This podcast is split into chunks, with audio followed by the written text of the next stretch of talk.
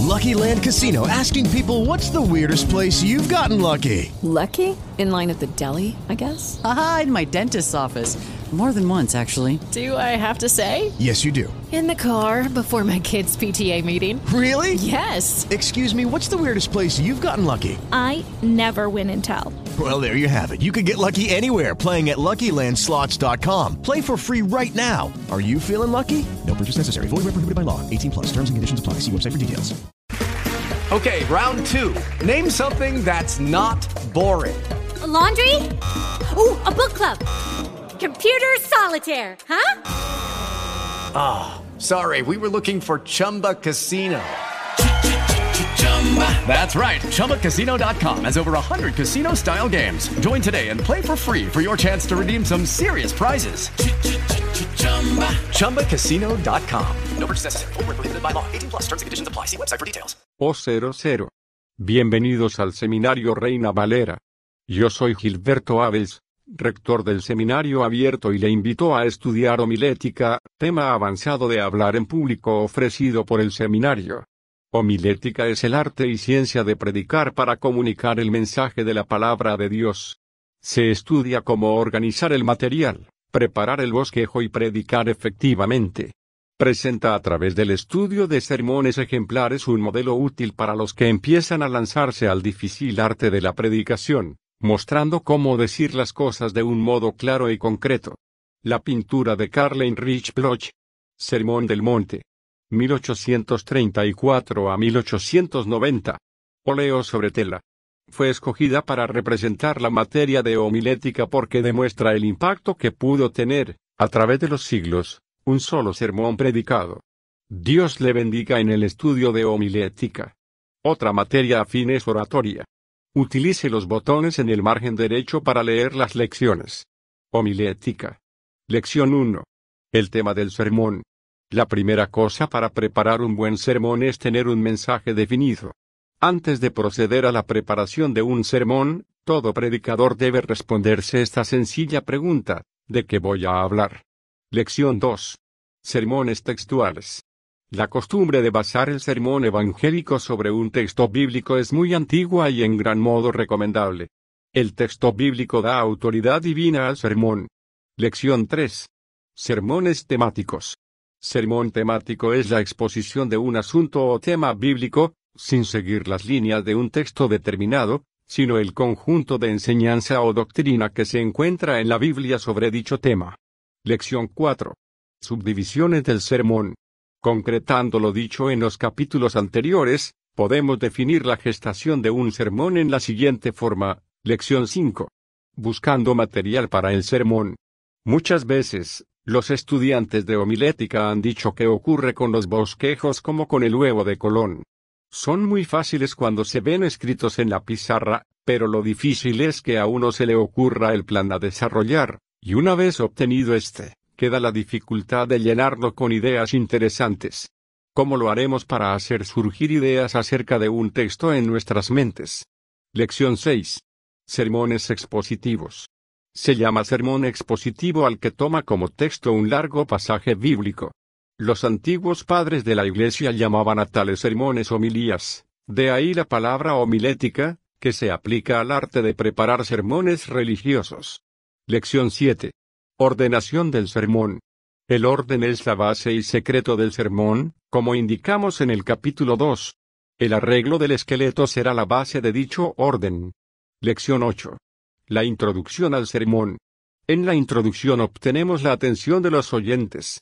Un auditorio bien dispuesto desde el principio escuchará con mayor atención al predicador y sacará mayor provecho de todo el contenido del sermón.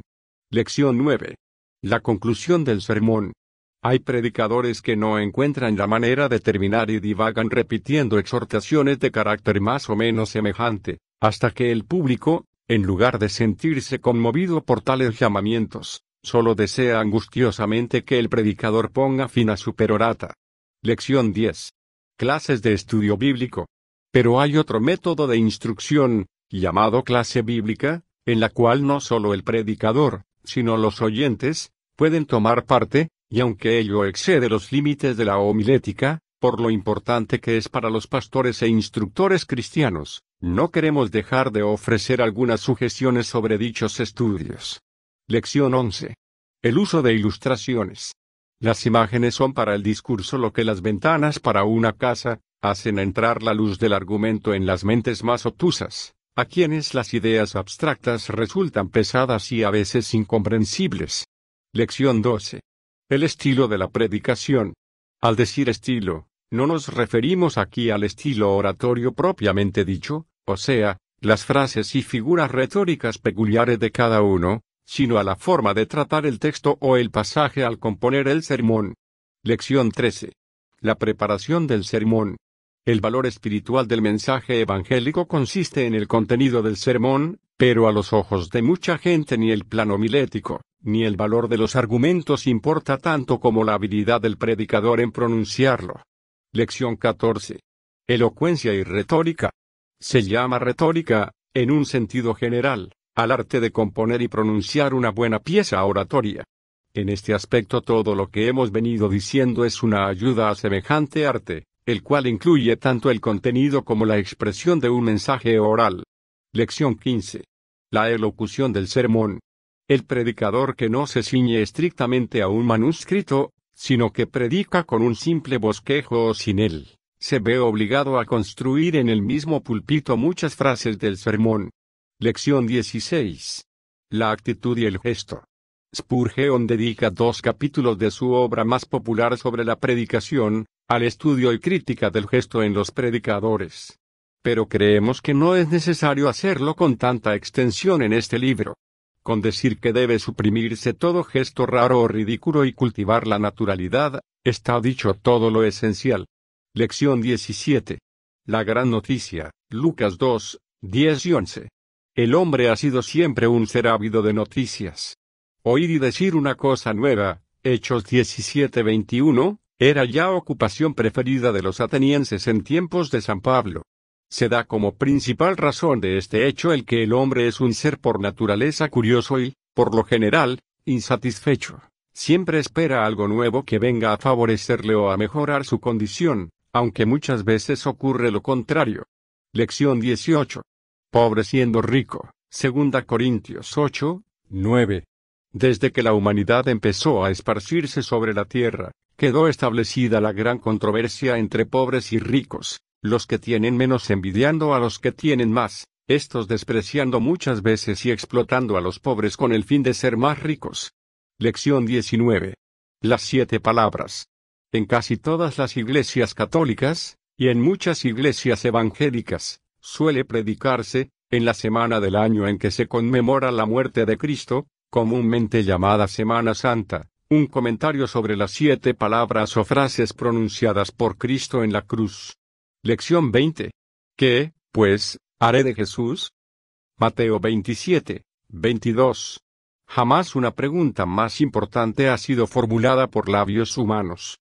Lección 21. La resurrección del Señor. 1 Corintios 15, 1 a 22. Qué glorioso es para el creyente que tras la consideración de la muerte de Cristo que se hace en estos días, podamos hablar de su resurrección. Supongamos que no hubiese resucitado. Por siglos, la humanidad habría venido preguntándose, ¿será verdad que era él el Mesías? ¿Es cierto o no lo es el mensaje del cristianismo? Lección 22. Felicidad en el matrimonio. Génesis 2, 15 a 24, Efesios 5, 21 a 33. Según la Biblia, el matrimonio constituye la unión indisoluble de dos seres que se asocian para ayudarse mutuamente y promover la felicidad del uno y del otro en todos los aspectos. Lección 23 Significado del amor. Efesios 5, 25 a 28, 1 Corintios 13, 4 a 8.